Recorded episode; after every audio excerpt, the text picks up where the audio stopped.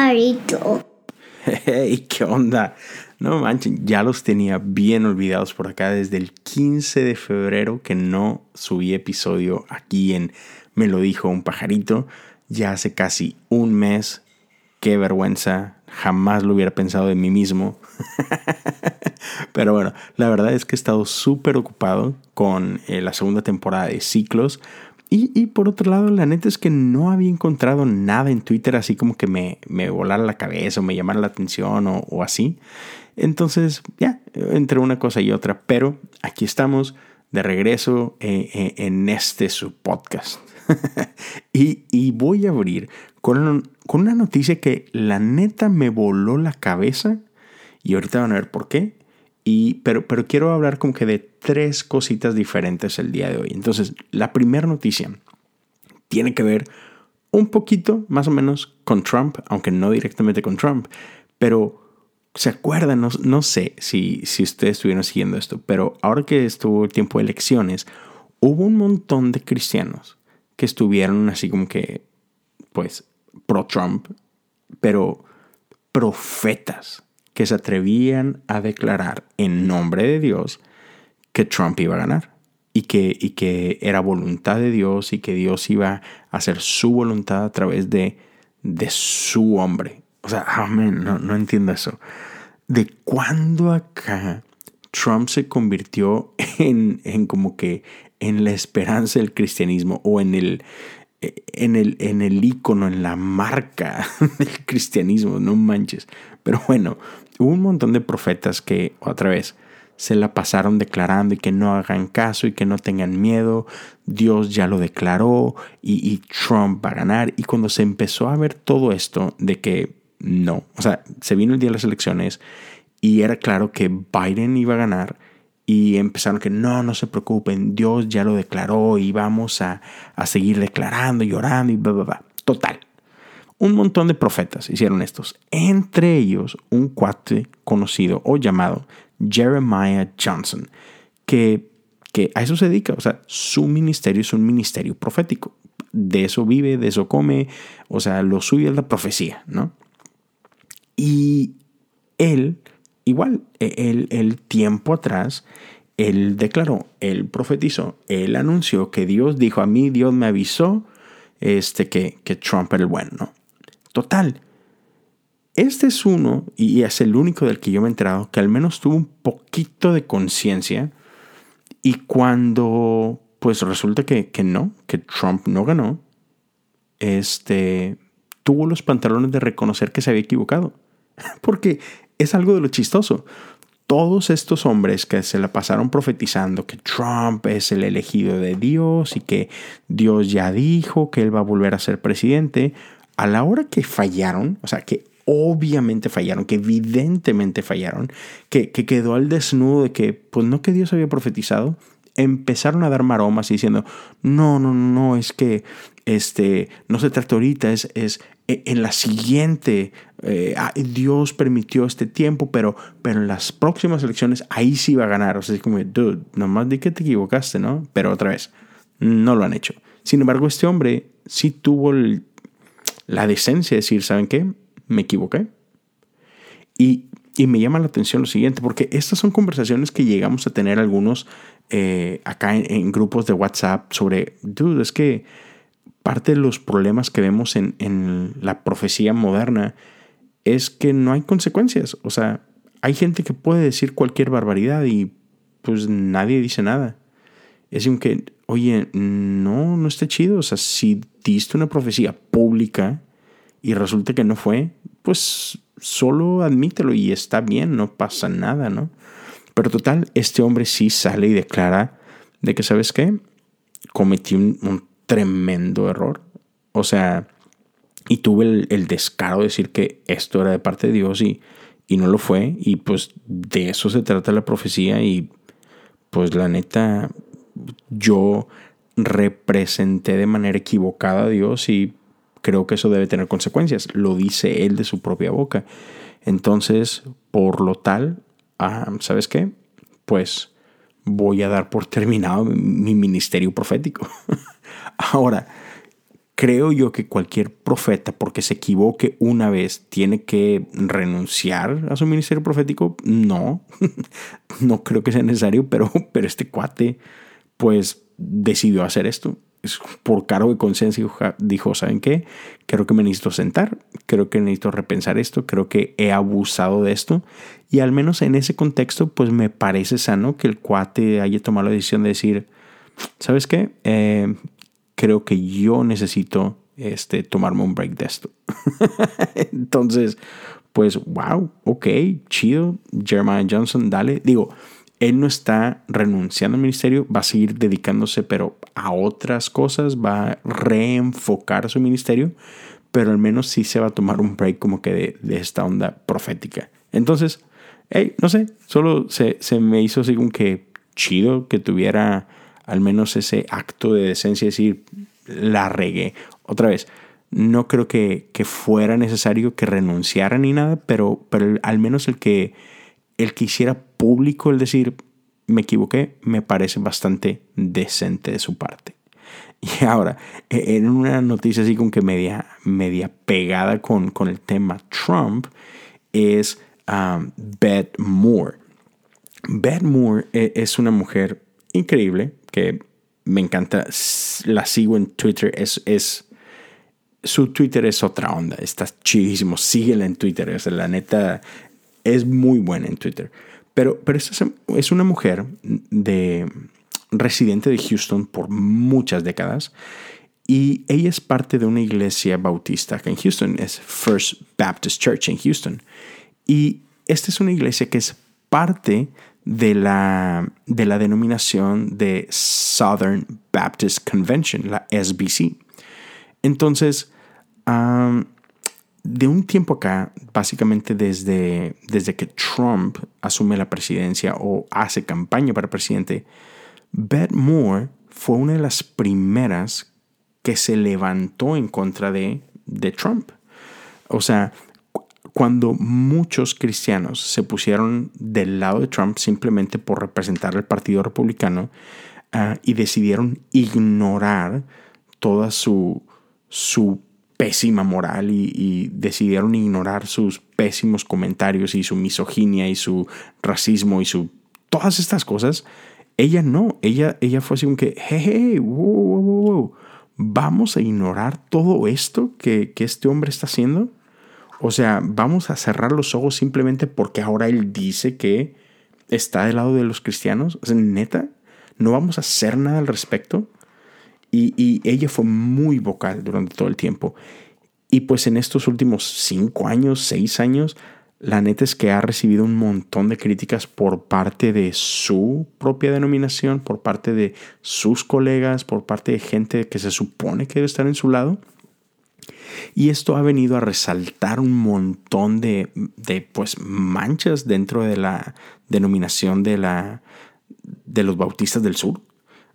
muchos problemas de, machismo, muchos problemas de racismo fuertes que, han estado así como que trayendo bastante división. Este, muchos ministros negros han, han decidido retirarse de la convención. Muchas mujeres han estado también como que levantando la voz por, por abusos y cosas por el estilo. Y, de hecho, de un tiempo acá, se ha dado a conocer un montón de, literal, de, de, abusos de pastores y de líderes. Creo que más de 700 casos de mujeres reportando acoso y abuso. Entonces, otra vez, Beth ha, estado levantando la voz constantemente y hace poco, de hecho yo llegué, a grabar un episodio al respecto en el que John MacArthur, uno de los ah, pastores más prominentes de la convención, ah, literal le dijo a Beth Moore, vete a tu casa, o sea, las mujeres pertenecen a la cocina, tú no tienes que estar haciendo aquí. Entonces, la neta está bien chafa esa onda. Este, y, entonces, a raíz de todo esto, finalmente esta semana, Moore anunció que oficialmente deja de ser parte de la denominación de los bautistas del sur. Entonces, está, está loco porque, pues, e, e, esta, esta denominación ha sido su casa por décadas. De hecho, e, es la denominación donde ella vino a conocer al Señor. Y, son de estas historias así como que, man, dulce, amargas o como se diga. Porque cuando ella era una chiquilla, e, ella, ella sufrió de abuso en su casa. O sea, el lugar que normalmente debería ser tu refugio, o sea, tu hogar, era su lugar de tormento. Ella era abusada sexualmente en su casa. Y ella encontró refugio en la iglesia. Y pues su iglesia local era parte de esta, de esta denominación, ¿no? Entonces, ella creció amando esta denominación, su ministerio creció ahí, nació ahí, ella ha podido impactar a millones y millones de personas a través de décadas, en parte por, por la plataforma que ha recibido en este lugar, ¿no? Entonces, llegar a este punto de tener que decir adiós a eso fue, fue muy difícil para ella tomar este paso, pero lo, lo tuvo que hacer por todo el, como que todo el odio que ha estado recibiendo, todo el troleo que ha estado recibiendo de parte de líderes. Entonces, ya, y, me llamó mucho la atención un, un tweet de Brian Sand, un, pastor que, que, me encanta, y dice así, dice, a, final de cuentas, dice, los bautistas del sur uh, estaban más a gusto con Donald Trump que con Beth Moore. Dice, ya, mastica eso por un ratito. o sea, puedes creerlo. O sea, esta mujer es una mujer que ha dedicado su vida al Evangelio, a enseñar a otros, a, a, tratar de ser eh, lo más fiel posible a, este ministerio que, tiene, ¿no? a este llamado que ella tiene de, de hablar de Jesús, de su Salvador. Y sin embargo, los líderes de su denominación prefirieron eh, estar del lado de un hombre como Trump que estar del lado de ella. O sea, qué mala onda en buena. O sea, que, que prefirieras tomar a, Trump como parte de tu bandera. Ah, no sé, se, me, se me hace mucho, muy triste, ¿no? Entonces, ya, te, dejo por ahí e, esa noticia, ¿no? Entonces, ya, chécala, lee un poquito, está bastante interesante ah, lo, que pasó por ahí. Y si no conoces a Beth Moore, te invito a que la conozcas, síguela en Twitter. La neta deja unas joyas por ahí bastante seguido. Y lo último de lo que, de lo que quisiera hablar es de, este escándalo que se, se vino en los últimos días con la, la entrevista que tuvo Oprah con, con los príncipes de Harry y, su esposa Meghan Merkel, que, le dieron la vuelta al mundo, ¿no? Porque de pronto e, esta pareja, de que en su momento era parte de la realeza, creo que ellos ya claudicaron a sus derechos reales. Um, y, de hecho en esta entrevista explican el por qué.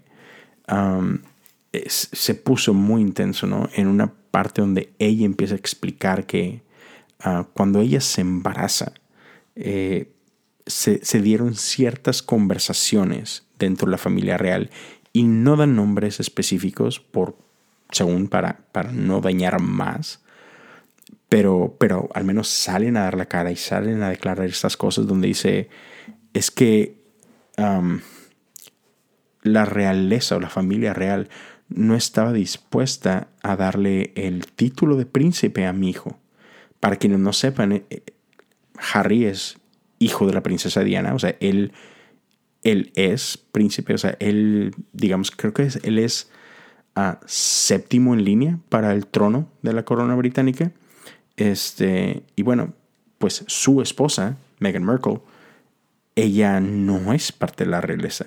Eh, ella es una mujer americana, pero, pero no solamente es una mujer americana, es mitad negro.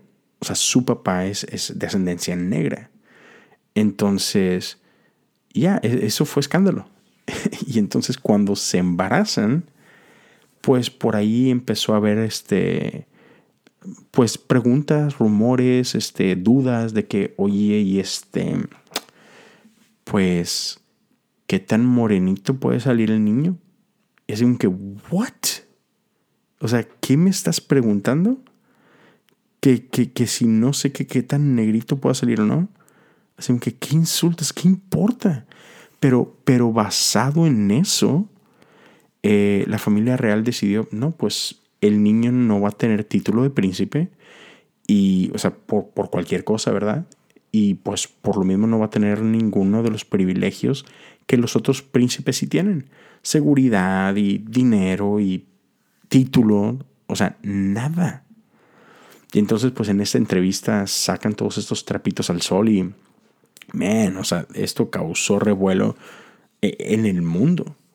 Y, ella habla que todas este tipo de conversaciones, o sea, neta la hicieron entrar en una depresión terrible, que ella sentía miedo, ansiedad, depresión. Y, y, cuando ella empieza a experimentar todas estas cosas, pues ella, ella corre a la familia real y decir, ¿saben qué?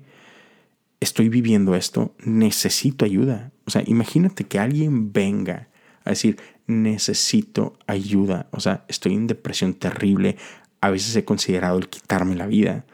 Y sin embargo, la familia real fue así que, sorry, no te podemos ayudar con eso, porque qué oso que, que la gente o la prensa se entere de que alguien de la familia real está medio loco. O sea, ¿qué?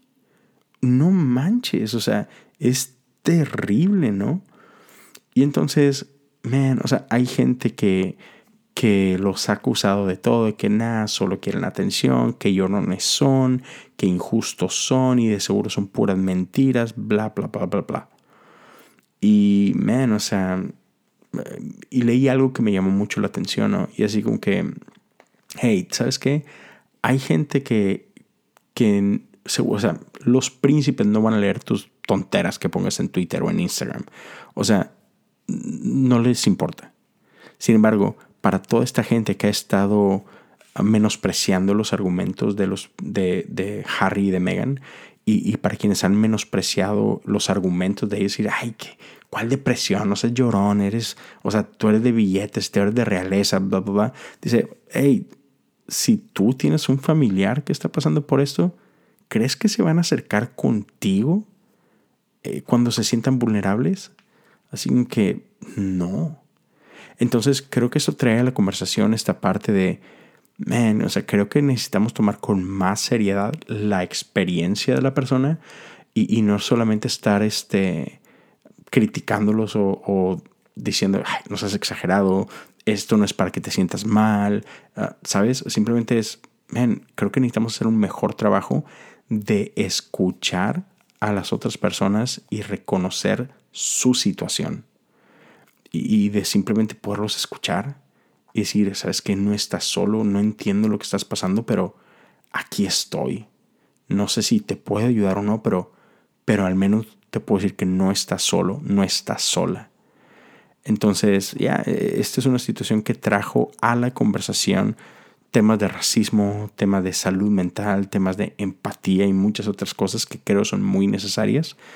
Entonces, ya, eh, espero que tú puedas tener este tipo de conversaciones con, con tu círculo, con, con, la gente de a tu alrededor y, y, y, si alguien está pasando por, por ansiedad, por depresión, por, por miedo o cualquier otra cosa, te sientes solo, espero que puedas encontrar gente con quien puedas ser vulnerable y decir, ¿sabes qué? Estoy pasando estas crisis porque, porque no estás solo y se siente horrible estar solo, pero espero que puedas tener gente a tu alrededor que te puedan hacer sentir que eres amado, que eres valorado, que eres valioso y que, y que están ahí contigo. Así que ya, estas son las cositas que quería compartir hoy con ustedes. Espero, espero que, estén muy bien, que tengan una increíble semana y espero nos escuchemos la próxima semana y que no pasen tantas semanas sin verlos por acá. Cuídense, hasta pronto.